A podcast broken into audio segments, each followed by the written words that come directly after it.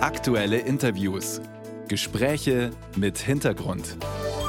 Ein Podcast von Bayern 2. Glyphosat darf in der EU weitere zehn Jahre eingesetzt werden. So sieht es jedenfalls im Moment aus. Das ist der Plan der EU-Kommission. Und der Verbrauch von Pestiziden, den hat die EU gerade auf Eis gelegt. Für beide Fälle, Glyphosat und den Pestizidabbau, gibt es in Deutschland bzw. in Bayern eigentlich eigene Regelungen. Werden die kommen, obwohl es in der EU gerade hakt? Ich bin jetzt verbunden mit dem Landwirtschaftsreferenten des LBV, des Landesbundes für Vogel- und Naturschutz in Bayern. Herzlich willkommen, Matthias Louis. Ja, grüße Sie, Frau Osner. Was vermuten Sie denn? Kommt das Glyphosatverbot in Deutschland, das ja eigentlich ab 2024 im Koalitionsvertrag steht? Ja, da habe ich äh, leider große Zweifel, weil ja eben die EU vor kurzer Zeit äh, die zehnjährige Zulassungsverlängerung beschlossen hat. Und ähm, es gibt zwar verschiedene Auflagen, die die einzelnen Mitgliedstaaten ergreifen können, aber das ist sehr kompliziert. Also die deutsche Bundesregierung müsste zum Beispiel bei allen Produkten, die Glyphosat enthalten, diese Auflagen äh, genau beschreiben und sie könnte dann praktisch den Einsatz von Glyphosat in bestimmten Gebieten, die besonders hochwertig oder empfindlich sind, dann äh, nicht mehr zulassen. Sie muss das aber sehr stichhaltig begründen und ich gehe davon aus, dass die Hersteller von Glyphosat ähm, dagegen klagen würden. Und hier also eine genügende Rechtssicherheit zu bekommen, ist für Deutschland sehr schwierig. Und wenn wir jetzt nach Bayern schauen, wird Bayern sein Ziel erreichen, die Pestizidmenge, die ausgebracht wird, bis 2028 ja schon zu halbieren, ohne Verbote, wie es im Beitrag hieß? Ähm, da möchte ich gerne zwei Dinge unterscheiden. Einmal ist in Vergessenheit geraten, dass Ministerpräsident Söder äh, 2018 angekündigt hatte, äh, Glyphosat vor dem Bund vom Markt zu nehmen.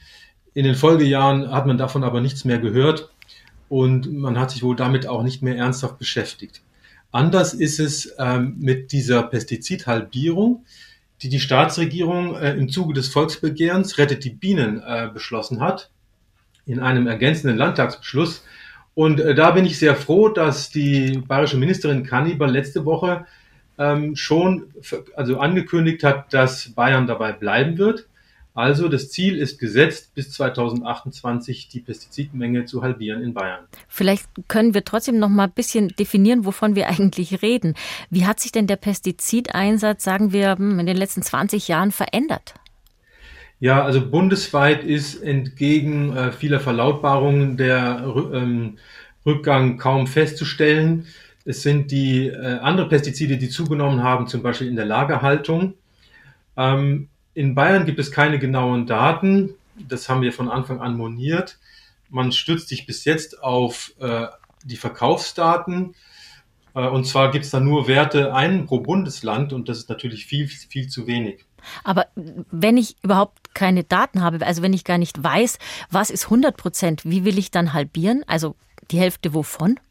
Ja, Sie haben recht, das geht so nicht. Ähm, und äh, deswegen hat der LBV auch selber einen Pestizidbericht erstellen lassen von einem Pestizidexperten, dem Dr. Neumeister, dem, der eben auf der Basis von äh, Stichproben und den Daten, die es gibt, ähm, hochgerechnet hat, wie viel in Bayern eingesetzt wurden.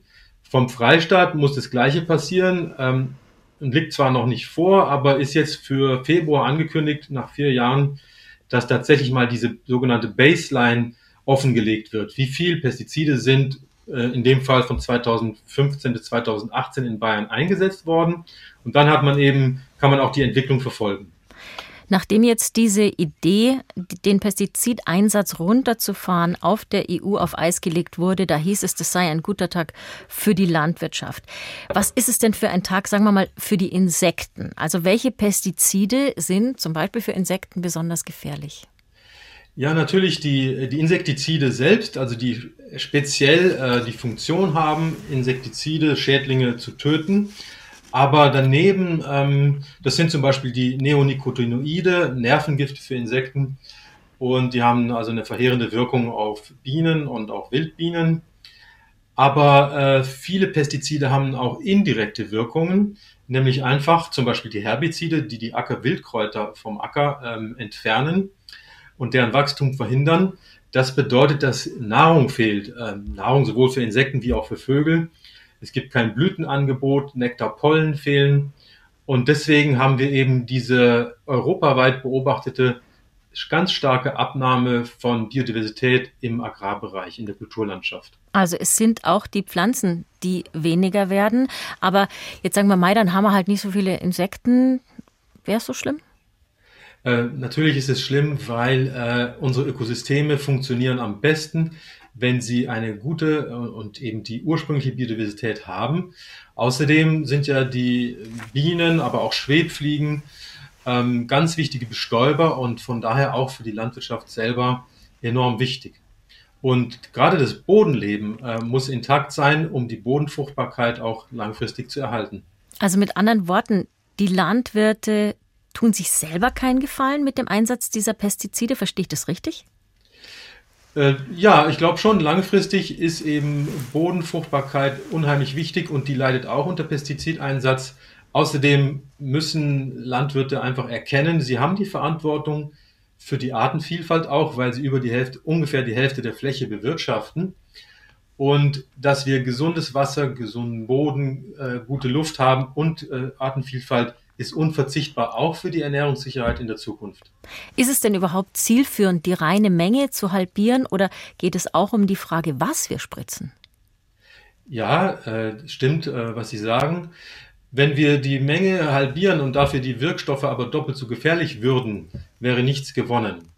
Es ist wichtig, dass wir ähm, möglichst große zusammenhängende Gebiete ohne Pestizide haben. Dann kann sich dort die äh, Ökologie und die Artenvielfalt gut entfalten.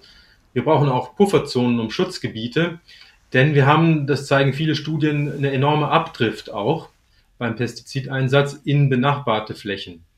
Und das müssen wir abstellen. Jetzt haben wir im Beitrag gehört, es wird an Alternativen geforscht. Aber das dauert alles lange und es ist teuer. Und wenn die Landwirtschaft nun argumentiert, argumentiert, okay, wir machen ja mit, aber gebt uns halt noch Zeit, was erwidern Sie?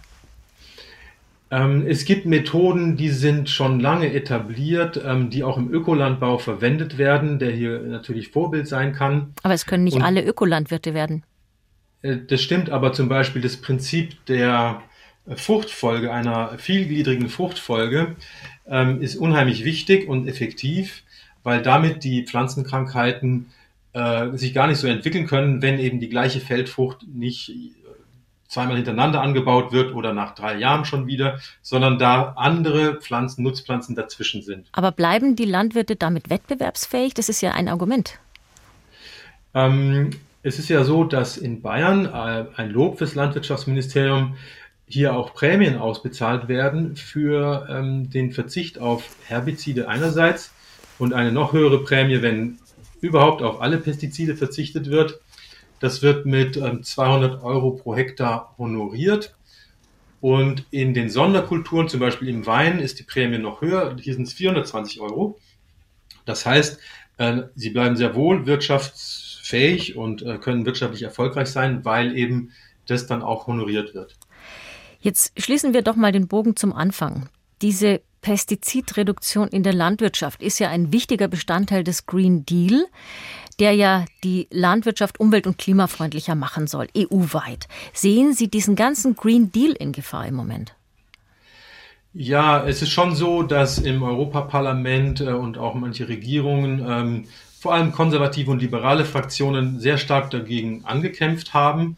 Auch zum Beispiel gegen diese 4% Biodiversitätsflächen am Acker. Ähm, wir brauchen aber unbedingt eine Agrar- und Ernährungswende. Äh, die, in Deutschland hat ja die Zukunftskommission Landwirtschaft dafür die Grundlagen erarbeitet, im Konsens mit den Bauernverbänden. Und daran müssen wir uns halten. Äh, und das Argument der Ernährungssicherung, das hier sehr oft ähm, vorgeschoben wird, ist nicht wirklich stichhaltig. Wir müssen auch die Ernährung umstellen. Wenn diese stärker pflanzenbetont wird, haben wir enorm viel Flächen, die frei werden und für die Produktion von direkten Nahrungsmitteln für den Menschen. Und ähm, das heißt, man kann es machen und man muss es machen aus Verantwortung gegenüber kommenden Generationen. Sagt Matthias Louis, Landwirtschaftsreferent beim Bayerischen Landesbund für Vogel- und Naturschutz. Danke für das Gespräch, Herr Louis. Danke gerne.